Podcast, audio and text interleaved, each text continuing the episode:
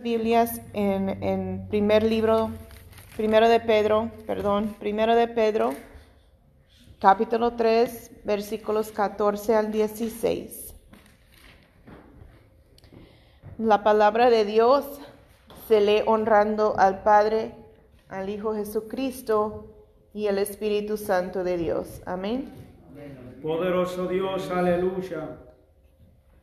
Mas también si alguna cosa padecéis por causa de la justicia, bienaventurados sois.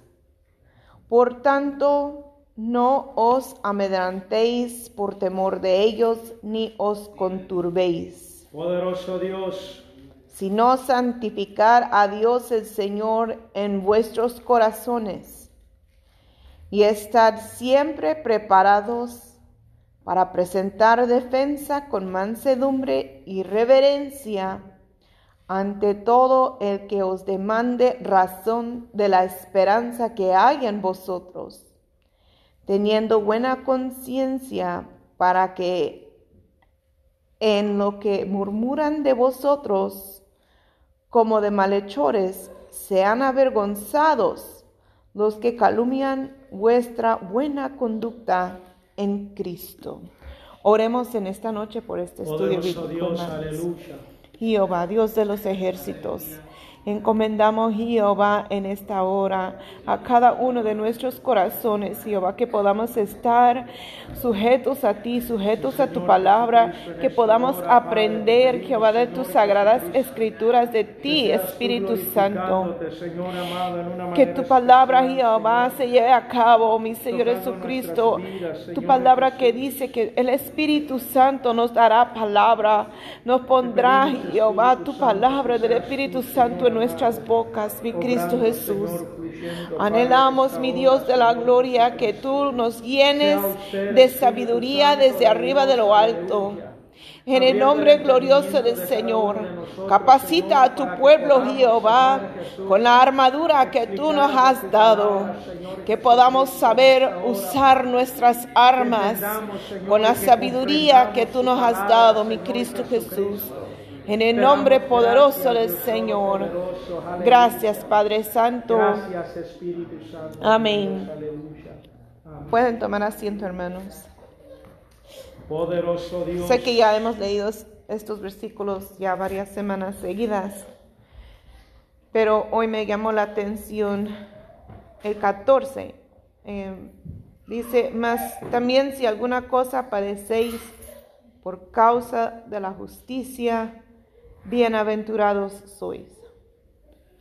He leído un libro de un testimonio de un hombre, um, Rembrandt es su apellido, cuando todavía existía el país de Rusia, de repente hubo un gran cambio en su país y este varón era un predicador de la palabra de Dios. Y por cuanto él negó rechazar a Cristo y negó dejar de predicar el Evangelio, fue encarcelado por años y eso no fue lo peor. Fue torturado por años por Cristo.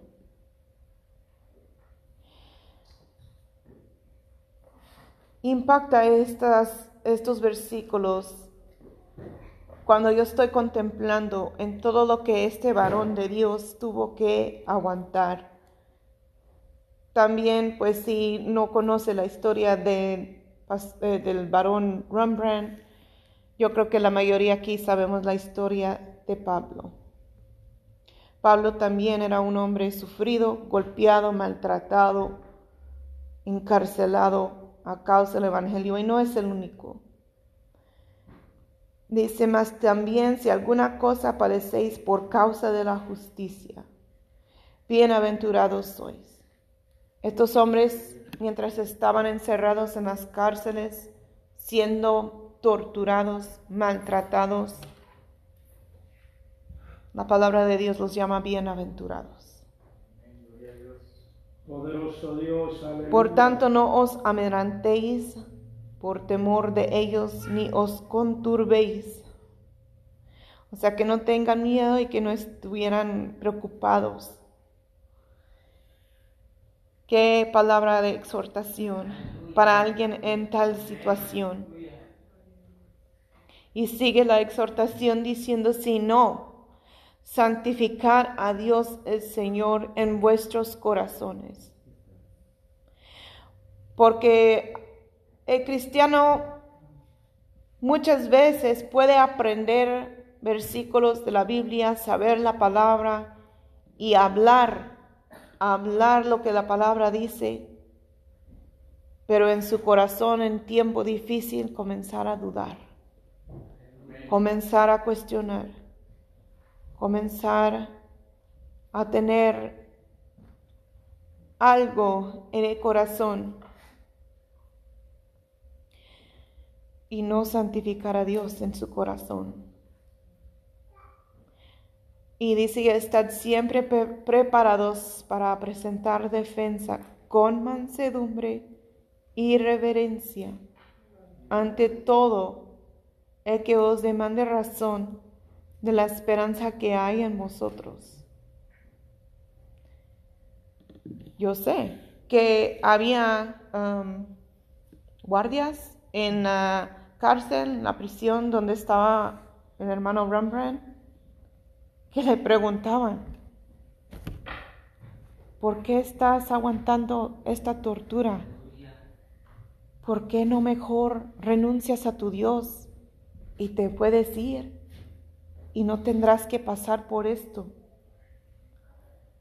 Esta palabra, qué tan difícil me imagino para él en un momento así estar siempre preparado para presentar defensa con mansedumbre y reverencia, a pesar de todo lo que estaba pasando. Dice, teniendo buena conciencia para que en lo que murmuran de vosotros como de malhechores, sean avergonzados los que calumnian vuestra buena conducta en Cristo. No me acuerdo y creo que no. Creo que ningún um, guardia de la cárcel o de la prisión se entregó a Cristo por el sufrimiento y la tortura de, del hermano Rembrandt. Pero sí me acuerdo que él empezó a escuchar a alguien en el cuarto siguiente no había forma de ver quién era ni nada. Poderoso Dios. Pero el Espíritu de Dios tan buenísimo es que le dejó entender al hermano Rembrandt que esta persona era alguien necesitada de escuchar palabra de Dios. Como no se podían hablar abiertamente, comenzó a comunicarse a través de tocar la pared. Esto era A, B, C. Imagínense comunicar de esa forma. Pero a través de estar tocando la pared, pudo evangelizar a la persona que estaba al lado. Y esa persona aceptó a Cristo. Nosotros tenemos la gran bendición por el momento en este país de predicar abiertamente el Evangelio de Dios, de defender nuestras creencias y dejar saber a los demás cuando nos preguntan, cuando nos quieren poner duda en la mente, cuando quieren cuestionarnos para avergonzarnos o quizás genuinamente y sinceramente son curiosos y desean saber. Así que quiero continuar porque Dios así me lo ha indicado. Le, he pedido dirección acerca de esto, de este estudio bíblico. Yo sé que no es muy común la forma que lo hemos estado haciendo, pero Dios así me lo ha indicado. Amén. Así que vamos a, voy a pedir de nuevo que mi hermano Anderson, mi hermano Edgar y mi esposo, si pueden pasar aquí para que continuemos con las preguntas. Aleluya, gloria al Señor. Para que también estemos preparados para defender con mansedumbre y reverencia la palabra del Señor. Aleluya, gloria a Dios. Me llegó la pregunta, ¿por qué Dios sacrificaría su propio hijo? ¿Por qué Dios sacrificaría su propio hijo? Bueno, eh, Oh, no sé si puede parar el micrófono. Gloria a Dios. Bueno, pues eh, como vemos, y siempre empezamos por el- el- el- la historia de Adán y Eva, que ellos pecaron, entonces eh, de ahí nació eh, la necesidad de tener un Salvador. Eh, ellos fueron creados perfectos delante de Dios hasta que se encontró eh, el pecado en ellos. Entonces, allí ellos ya, la humanidad fue una humanidad, una generación caída.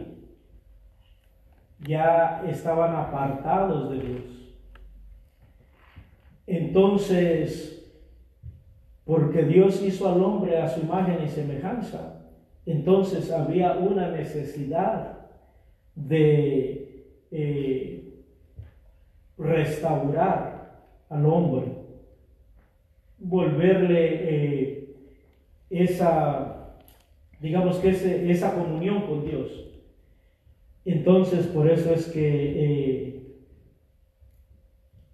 nuestro Señor Jesucristo vino a la tierra. Tenía que ser alguien eh, que no se encontrara pecado en su vida para que pudiera restaurar la generación caída. Porque un caído no puede restaurar a otro caído. Entonces tenía que ser alguien perfecto, pero en una humanidad de, de hombre, pues. Por eso es que ahí había nació eh, San Juan 3:16, que todos lo conocemos. Porque de tal manera amó Dios al mundo, para que todo aquel que en él crea no se pierda, mas tenga vida eterna. Entonces, a través de eso, ahí nosotros vemos cómo Dios, a través del sacrificio que Él hizo en la cruz del Calvario, porque Él fue 100% Dios y 100% hombre. So, a través de ese sacrificio que Él hizo en la cruz del Calvario, fue que el hombre pudo restaurar la comunicación con Dios, porque eh, nuestro Señor Jesucristo, eh, un- un- uno que tiene deuda no puede pagar otra deuda. O sea, yo no puedo pagar tu deuda, porque si los dos debemos, yo no puedo pagar tu deuda si los dos estamos endeudados, ¿me entiendes? Entonces, nuestro Señor Jesucristo, Él fue 100% Dios y 100% hombre, como digo. Entonces, Él vino a pagar, solamente alguien con esas características podía venir a pagar la deuda de todos nosotros. Pero tenía que venir en humanidad para restaurar la humanidad. No podía venir eh, siendo Dios, porque siendo Dios Él no iba a tomar los pecados, tenía que sufrirlos en carne propia y vencerlos para poder hacerse acreedor a la deuda. Si no, no, no hubiera habido eh, ese plan de salvación. Por eso es que, por eso es que Jesucristo eh, fue el único que pudo llenar ese espacio. Amén. Hermano Anderson, quiere agregar algo más.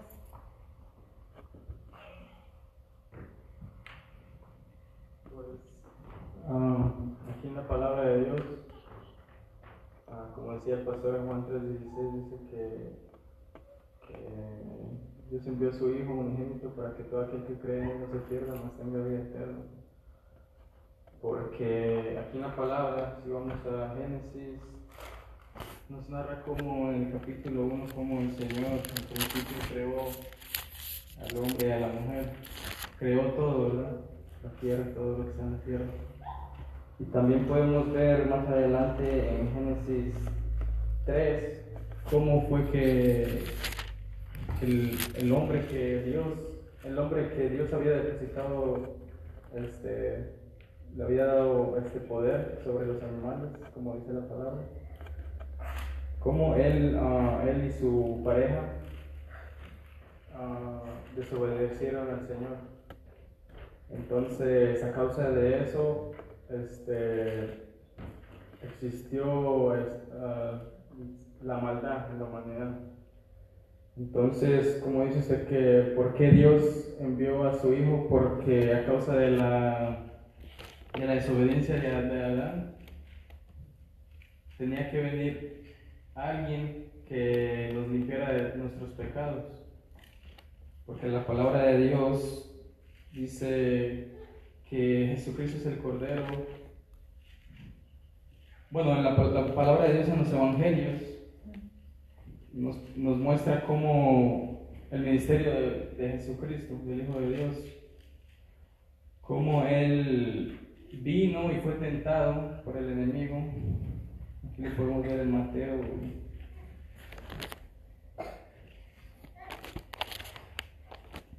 Podemos ver aquí en Mateo.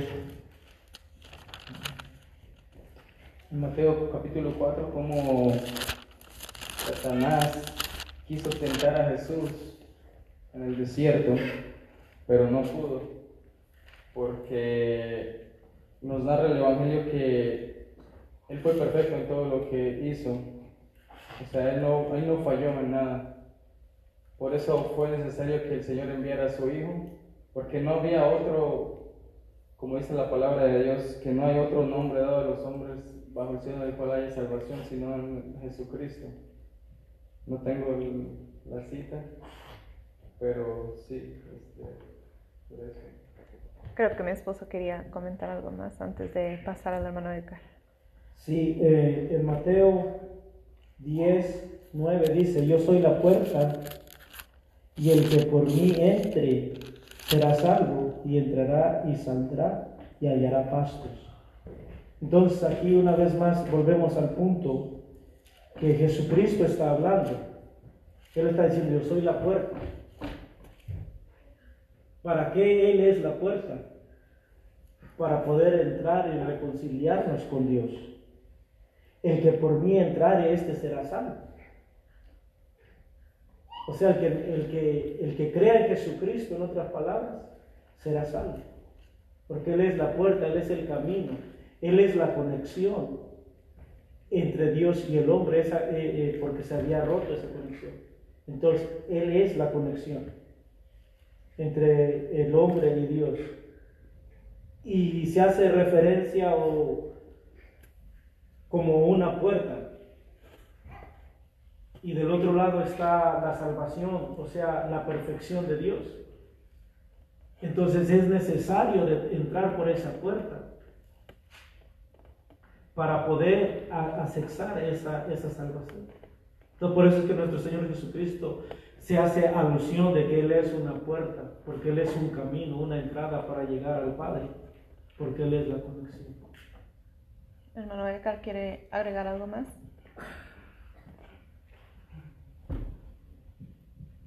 Eh, ¿Cuál era la pregunta? ¿por, qué, ¿Por qué Dios sacrificaría a su único hijo?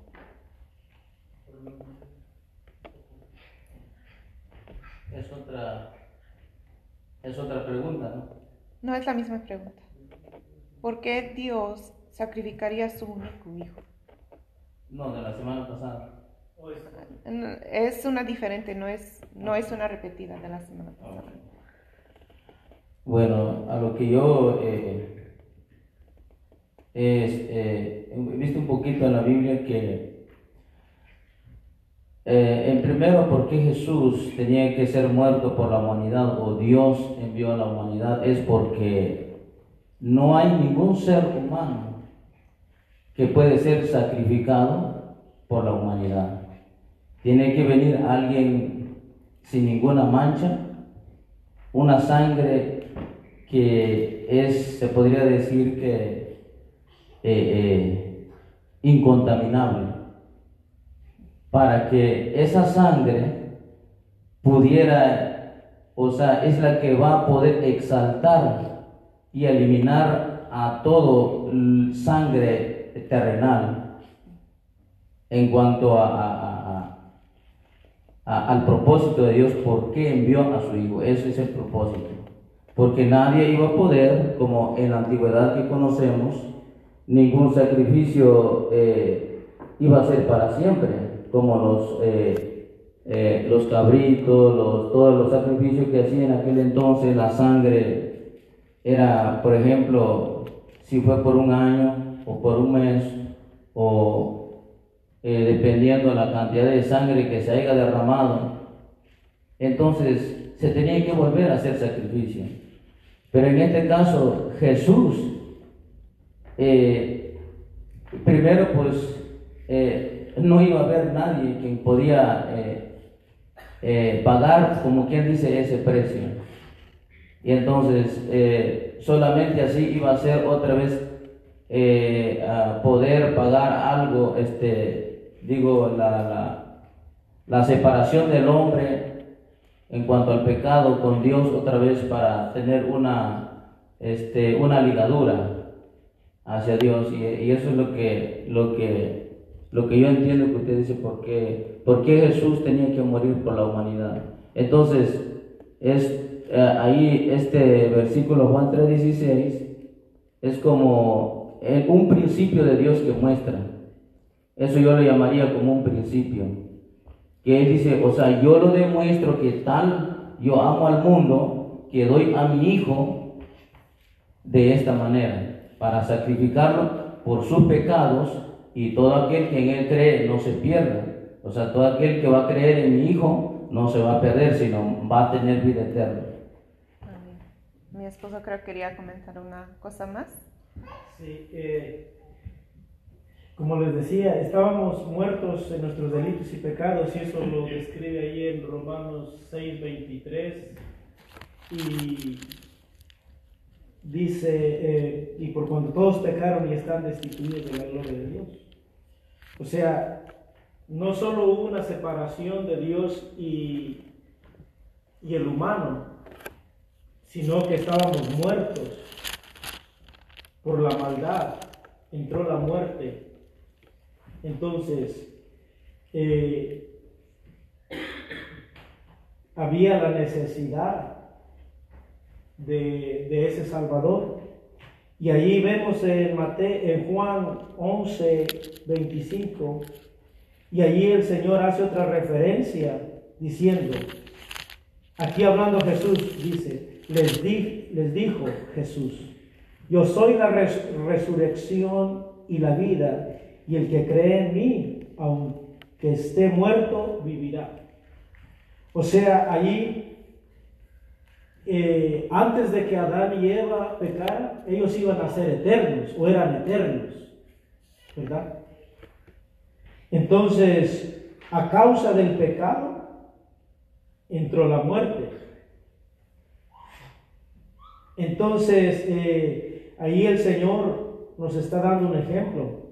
Dice, yo soy la vida, o sea, yo soy la resurrección. En mí no hay muerte. Yo soy la vida. Ven a mí. Que aunque estés muerto en tus delitos y pecados, yo te doy vida.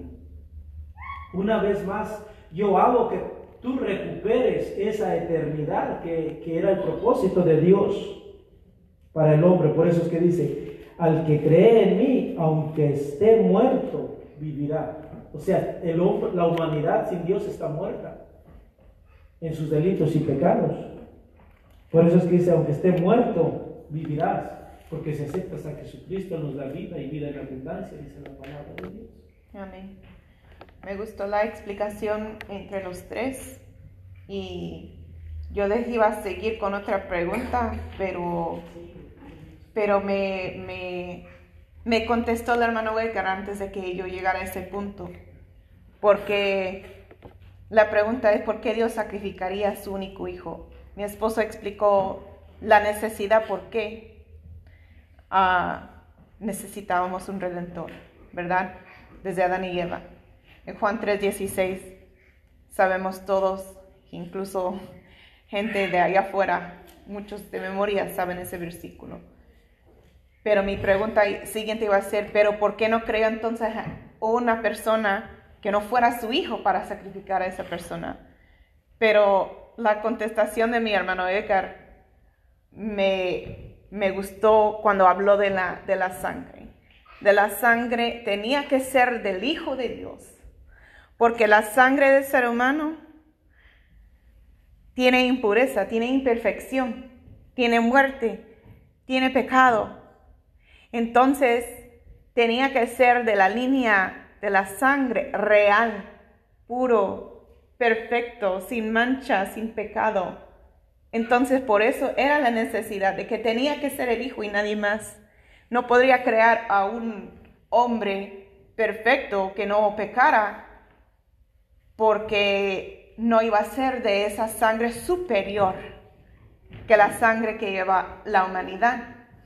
Y quiero que vayamos a Romanos. Aleluya capítulo 3, versículos 21 al 25. Pero ahora, aparte de la ley, se ha manifestado la justicia de Dios, testificada por la ley y por los profetas. La justicia de Dios por medio de la fe en Jesucristo para todos los que creen en Él, porque no hay diferencia por cuanto todos pecaron y están destituidos de la gloria de Dios, siendo justificados gratuitamente por su gracia mediante la redención que es en Cristo Jesús, a quien Dios puso como propiciación por medio de la fe en su sangre, el enfoque ahí, ¿verdad? Para manifestar su justicia a causa de haber pasado por alto en su paciencia los pecados pasados. Voy a leer 26 también. Con la mira de manifestar en este tiempo su justicia, a fin de que Él sea el justo y el que justifica al que es de la fe de Jesús. Pues básicamente resumiendo lo que ya eh, han hablado los hermanos y pues también tenía yo anotado el versículo Juan 3:16 que dice, porque de tal manera amó Dios al mundo que ha dado a su Hijo unigénito para que todo aquel que en él cree no se pierda, mas tenga vida eterna. Y también vamos a Juan 15, 13. Cristo dijo, nadie tiene mayor amor que este, que uno ponga su vida por sus amigos. ¿Está en letra roja quién lo dijo? Cristo. Cristo está hablando del mayor amor. ¿Y quién tiene el mayor amor sino Dios? Y Él siendo Dios, dice que uno ponga su vida por sus amigos. Acordémonos, eh, como está ahí, ¿verdad? En la ventana, estaba Jesucristo, no así pero con el rostro en la tierra, orando a Dios. Orando a Dios. Y él pidió que se quitara esa copa de él. pero no terminó la oración ahí.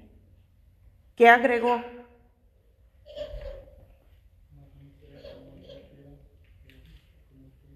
Más que no sea como yo quiera, sino tu voluntad, que se haga tu voluntad. ¿Con quién estaba hablando? Con el Padre Dios. Entonces, eso nos deja entender que Él, Jesucristo, está cumpliendo lo que había dicho aquí. Que nadie tiene mayor amor que este, que uno ponga su vida. Él, al decir que no se haga mi voluntad sino la tuya, está poniendo su vida por la humanidad y por todos los quienes creen y acepten, ¿verdad? Y vamos a Romanos 8. Gloria al Señor. Versículos 15 al 17. Pues no habéis recibido el espíritu de esclavitud para estar otra vez en temor, sino que habéis recibido el espíritu de adopción, por el cual clamamos, Abba, Padre. El espíritu mismo da testimonio a nuestro espíritu de que somos hijos de quién? Hijos de Dios. Y si hijos, también herederos, herederos de Dios y coherederos con Cristo si es que padecemos juntamente con Él, para que juntamente con Él seamos glorificados. Entonces, toda persona que acepta a Jesucristo, ya hemos dicho, Jesucristo es el Hijo de Dios. Cuando nosotros aceptamos a Jesús, ¿qué es lo que la palabra nos está diciendo aquí? Somos hijos adoptados hijos adoptados de Dios. Y Cristo es el heredero. Y nosotros venimos a ser qué? Coherederos. Hermanos en Cristo con Cristo. Porque si Él es el Hijo y somos hijos adoptados, pues somos hermanos. ¿No? Gloria a Dios. Aleluya. Yo en mi mente, cuando estaba yo revisando mis notas, yo decía, voy a pasar a Brisa y a Lisa y les voy a hacer la pregunta. Pero no están el día de hoy. Gloria al Señor. Les iba a preguntar que si se amaban. Y van a decir que sí, pues son hermanas. Yo sé que se aman. Pero ¿se pelean esas hermanas? ¿O las hermanas están diciendo que sí? Claro que sí. Se pelean, pero se aman. Pero que alguien se levante en contra de Elisa, les garantizo, que Brisa va a estar ahí defendiendo a la chiquita, aunque ella misma pelea con ella, ¿verdad? Pero ella se va a poner ahí en la defensa de su hermano. ¿Por qué? Porque es su sangre, porque es su familia, es su hermana, la ama, la va a proteger, va a hacer todo posible para protegerla. Gloria a Dios. Entonces vamos a Juan 10, 18.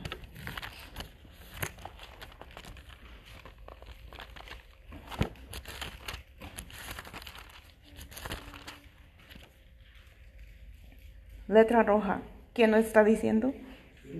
Jesús. Mm, voy a leerlo desde el 17.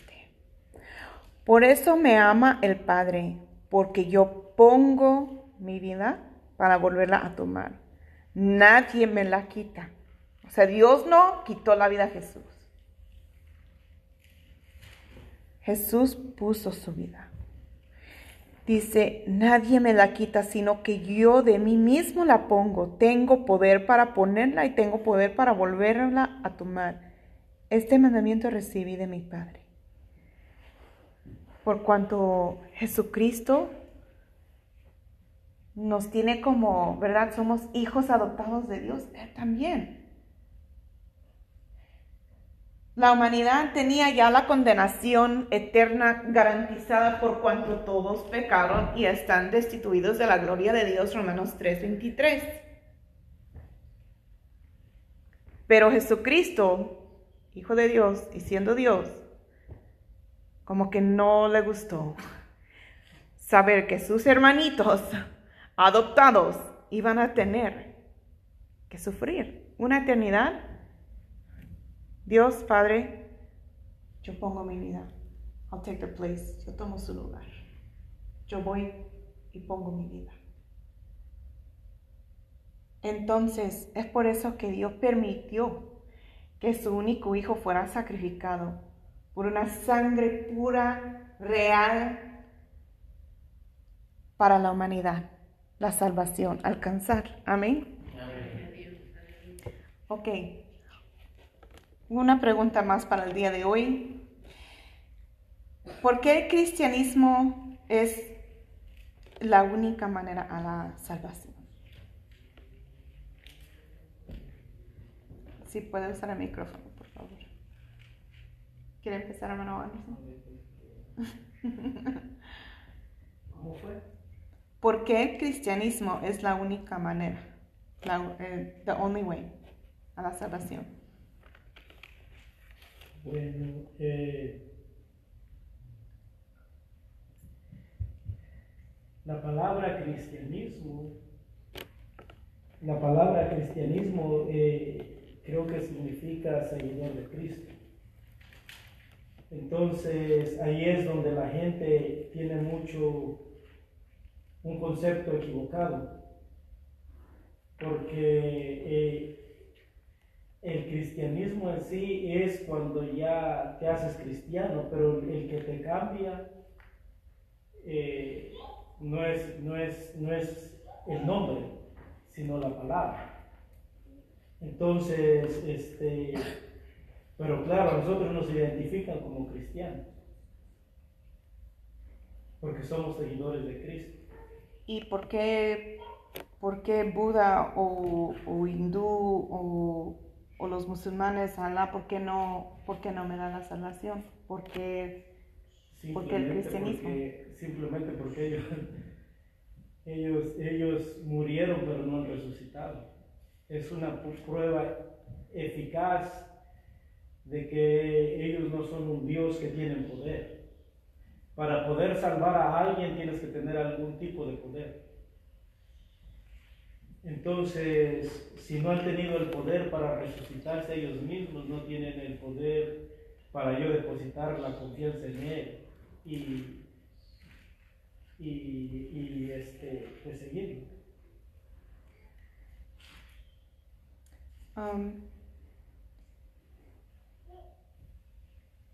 Pero ah,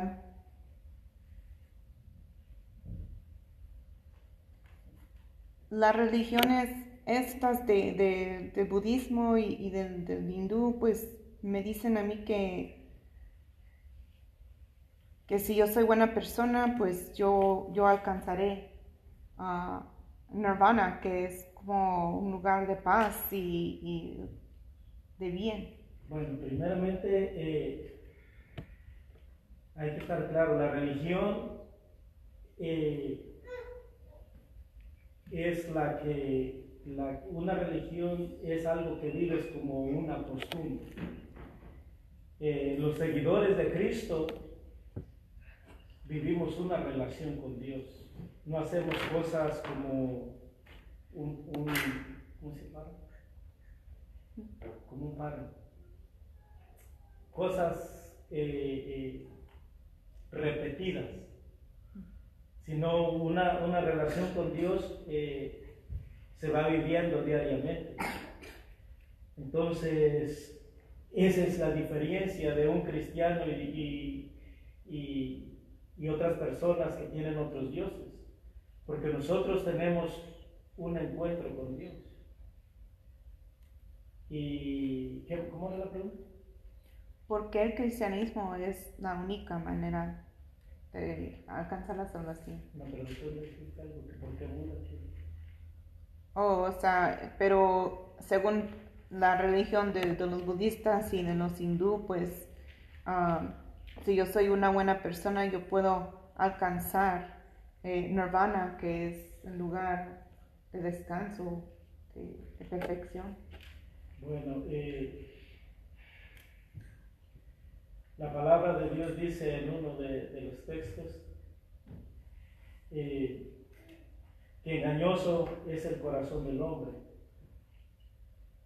Entonces, eh, la relación con Dios no se vive por emociones. Y las religiones eh, tocan los, los, los, las emociones. Pero la relación con Dios toca el corazón. Entonces, eh, allí Dios transforma los corazones. Porque eh, todos, en su propia opinión, dice la palabra que hacemos las cosas rectas, pero su final es muerte. Entonces, eh, solamente hay un camino y es Jesucristo. ¿Y por qué solamente es Jesús y no, no a nadie más? Porque es el único que murió en la cruz del Calvario por cada uno de nosotros. Ese fue el, el, el, el Amén. único que, que- Y resucitó, dijo la hermana Pascual. Sí. Entonces, a través de Jesucristo es, el cual eh, tenemos la salvación, porque otra vez volvemos a lo que dijo el hermano, por la sangre. Antes, en el pasado, se mataba un cordero que fuera sin mancha, sin pecado, sin, sin mayuga, dice la Biblia. O sea, pasaban todo un año tratando de conseguir un cordero para el día de la expiación, que era eh, eh, el día de ofrecer el sacrificio por sus pecados de todo el año. Y allí, allí estaba un, un obispo, o ¿cómo se llaman los que Sumo sacerdote. un sacerdote, perdón, un sumo sacerdote que ofrecía el sacrificio. Y ese sumo sa- sacerdote eh, inspeccionaba el, el- el cordero que fuera sin mancha, que no tuviera ni- nada, ningún defecto.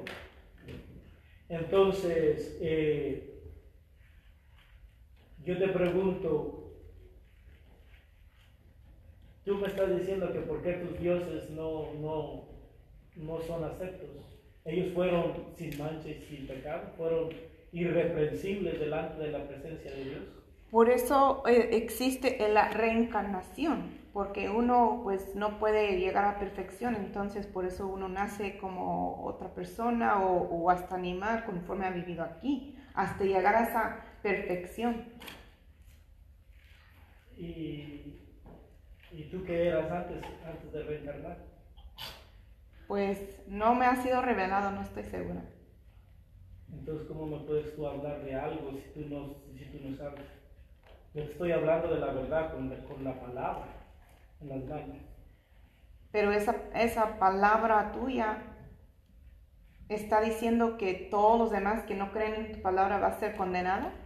Todo- todos que, que, que no tienen Dios, todos los ateos, todos los musulmanes, todos los hindúes, todos los budistas, todos, todos van a ser condenados por no creer en tu Biblia, en tu, en tu, en tu palabra de Dios. La palabra de Dios es clara, dice que, que toda alma que pecare, todos estamos destituidos de la gloria de Dios. O sea, no hay nadie perfecto y solamente Jesucristo, como te leí los textos anteriores, dice que Él es la puerta. O sea, no está diciendo que Alá o otro, Jesucristo es la- el único camino para poder llegar al cielo. No hay salvación en otro Dios, porque simplemente no están vivos ellos. Muéstrame un, un milagro que haya hecho uno de esos dioses. Hermano Anderson, ¿quiere agregar algo más?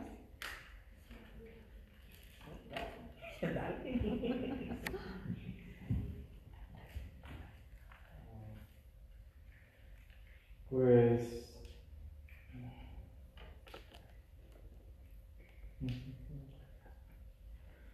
Ah, pues porque lo que dice la palabra de Dios, pues nosotros seguimos lo que dice la palabra de Dios acerca de, pues vemos los hechos como en, en Éxodo cuando habla de los diez mandamientos, las leyes que dejó el Señor, que tenemos que seguir. Eh, porque vemos que cuando el pueblo de Israel salió de, la tierra de Egipto, como en Éxodo, ellos desobedecieron, muchas veces se iban a, porque los, mandamientos dicen que no debemos de inclinarnos hacia otros dioses. Uno de los mandamientos dice, mm, dice, no te inclinarás a ella, ni, al, ni las honrarás, porque yo soy Jehová tu Dios fuerte, celoso, que visita la maldad de los padres sobre los hijos hasta la tercera y cuarta generación. ¿A dónde dice eso? ¿Éxodo qué? Éxodo 20, bueno, Éxodo desde el 3, 3 al 5. Amén.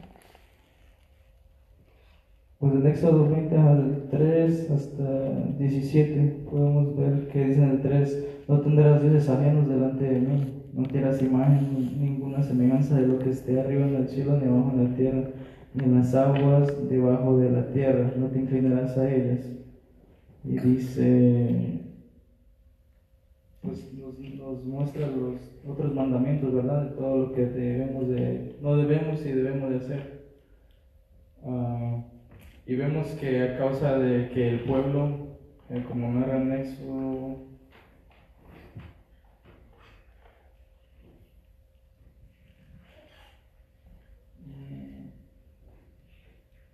Gloria al Señor, aleluya. Gracias, Padre Santo.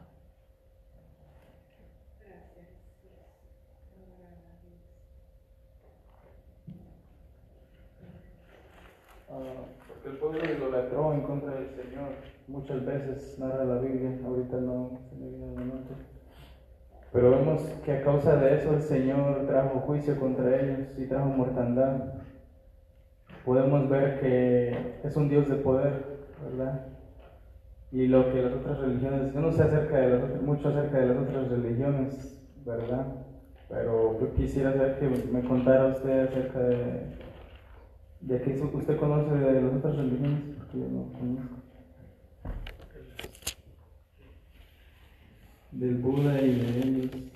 Pues Si él ha hecho algo Sí. así semejante que si, le si hay mandamientos, si él tiene mandamientos o si le desobedecen, él puede hacer tal cosa como traer mortandad o tiene ese poder pues como muy bien. Buda, la, Buda, la, la religión de los budistas, eh, creen en la reencarnación.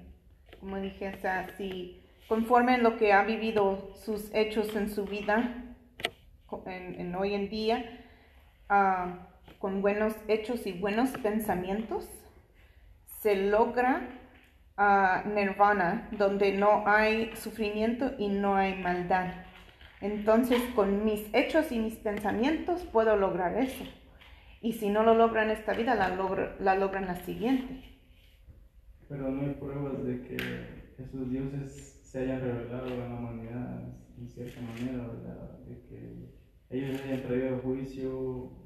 O sea, ¿cómo podemos comprobar que ellos existen si no, no hay registrado nada de que ellos hayan hecho? Un, un paréntesis a favor de usted. Eh, Buda fue un hombre común. o- Ah, no, no sé si alguien sabe aquí cuán- cómo murió Buda.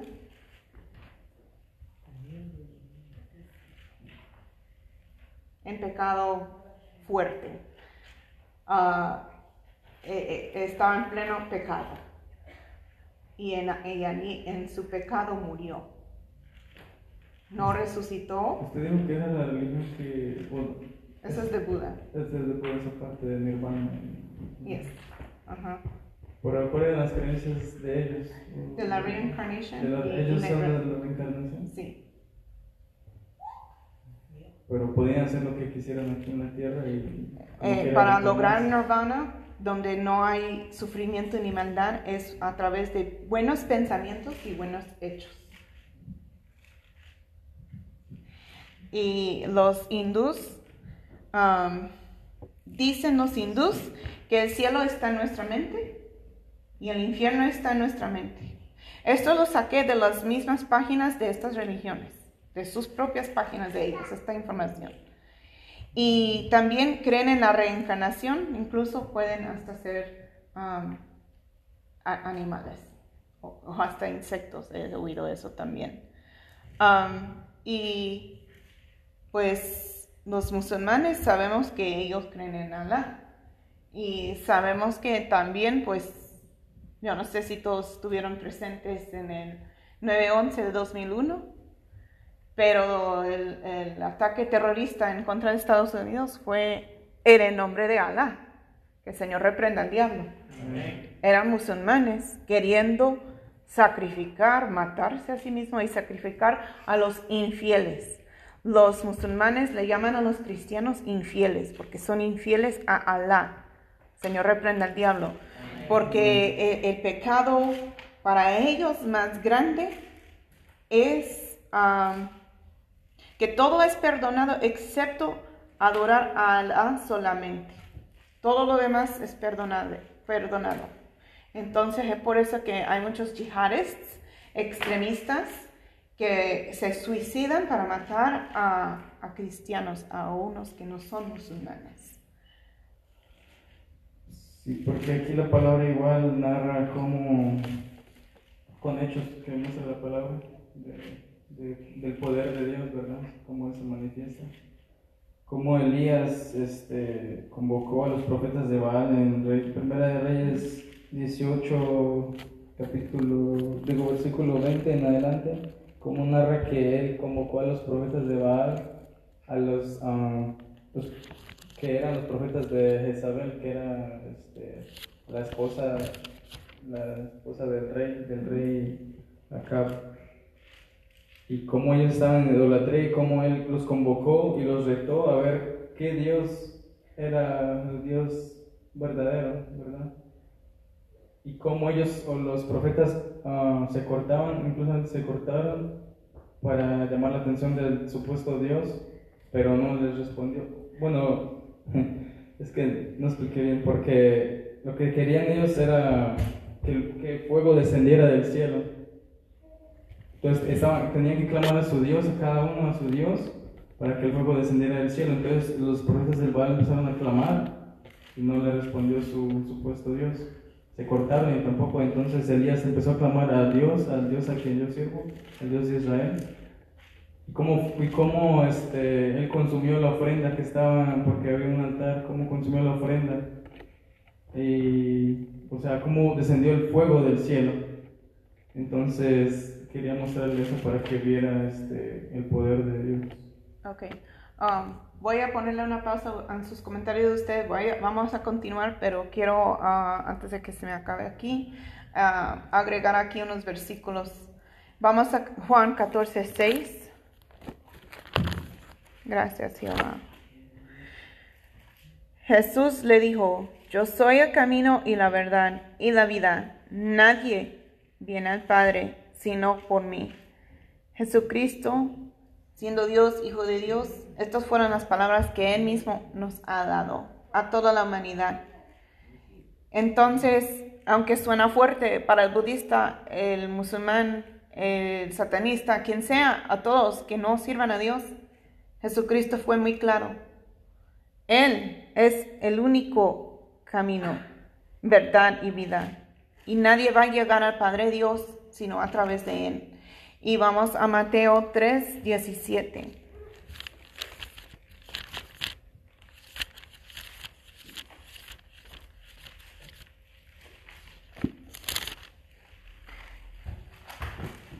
Y hubo una voz de los cielos que decía, este es mi Hijo amado en quien tengo complacencia. Ahí Dios está confirmando que Jesucristo e-, es su Hijo. Y pues el cristianismo es seguir a Jesucristo. Jesucristo, solamente Jesucristo fue ordenado por Dios mismo como Dios y es Dios. Y no, no hay otra religión que se compara al cristianismo por cuanto Dios es el Dios omnipotente, todopoderoso, el que formó y creó el cielo y la tierra. Los musulmanes, como dije, creen que la salvación um, que, que Alá solamente da la salvación y todo es um, perdonado excepto no adorar a Alá. Pero otra cosa, los musulmanes también creen en Jesús. Ya lo hemos dicho eso antes. Lo curioso es esto, que creen que Jesucristo fue nacido milagrosamente sin padre. ¿Cómo van a creer eso si no creen que Jesús es hijo de Dios? ¿Cómo una persona nace sin padre? Imposible. Creen que Jesús existió, creen que Jesús era profeta, creen que Jesús fue maestro, pero no creen que Jesús es Dios ni hijo de Dios. Ellos creen que, que hizo milagros y los musulmanes son requeridos para creer en Jesús y creer que Jesús regresará a la tierra. ¿Tiene sentido esto? No, ni tiene sentido. O sea, todo lo que tienen que creer acerca de Jesús es, son cosas divinas, cosas de un deidad, de un Dios viviente, hermanos. Y les digo, esto los, los extrae, lo extrae toda esta información de sus propias páginas de estas religiones. Eh, ya dijimos también, eh, eh, budistas lo que creen en la reencarnación y nirvana, que si yo hago lo suficiente bueno y si pienso lo suficiente bueno, entonces yo voy a llegar a nirvana donde no hay sufrimiento y no hay sufrimiento y no hay maldad. ¿Cuántos aquí han tenido buenos pensamientos y han hecho buenas cosas? Entonces ya dejaron de sufrir. Entonces ya cesó la maldad. No tiene ni sentido eso. Imposible. La maldad va a seguir, uno haga bien o no haga bien. Eh, el sufrimiento también. No tiene sentido. Y los hindús también. Al decir que el cielo está en nuestra mente, el infierno está en nuestra mente. ¿Qué es eso? Ni tiene sentido, hermanos. Como dijimos en veces pasadas también, o sea, hay otras formas aparte de la Biblia que nos confirma la deidad de Jesucristo, la divinidad de Jesucristo. Y los hechos de las profetas están documentados, hermanos, no solamente en la Biblia. Amén. Ah, mi esposo quería ah, comentar algo. Y yo no sé si ya no se quería seguir porque yo la interrumpí. Gloria a Dios, aleluya. Bueno, sí, eso es muy importante que conozcamos esas eh, religiones, porque de hecho iba a decir yo Juan 14, 6, pero a lo que usted estaba diciendo, ahí mismo Juan 14, 11, dice ahí, creedme que yo soy en el Padre y el Padre en el Hijo. Y el Padre en mí, dice. De otra manera, creedme por las, las mismas obras. O sea, Jesús, Él está diciendo que pues el Padre en el Hijo y el Hijo en el Padre. Ahora, en cuanto, ¿por qué solamente la salvación es por medio de Cristo o por el cristianismo? Eh, pues obviamente como Proverbios 14, 12 dice que eso es lo que, lo que mucha gente en su concepto tiene, que cada quien tiene su propio camino, pero al final de ese camino no se dan cuenta que es un camino de muerte. Entonces, eso es lo que cada uno en lo que cree, y es lo que dice Proverbios, que al hombre, o sea, muchísimos hombres que le parecen que pues el camino que lleva es camino eh, bueno, camino recto, pero cuando se da cuenta de su fin es camino de muerte. Ahora, en Hechos 4.12, ah, dice ahí el apóstol a esta, a esta congregación o a esta gente que él estaba predicando, él dice, porque y en ningún otro hay salvación porque no hay otro nombre bajo el cielo dado a los hombres en que podemos ser salvos. Entonces, eh, la palabra de Dios, o sea, la Biblia lo especifica. ¿Por qué solamente por Cristo es la salvación?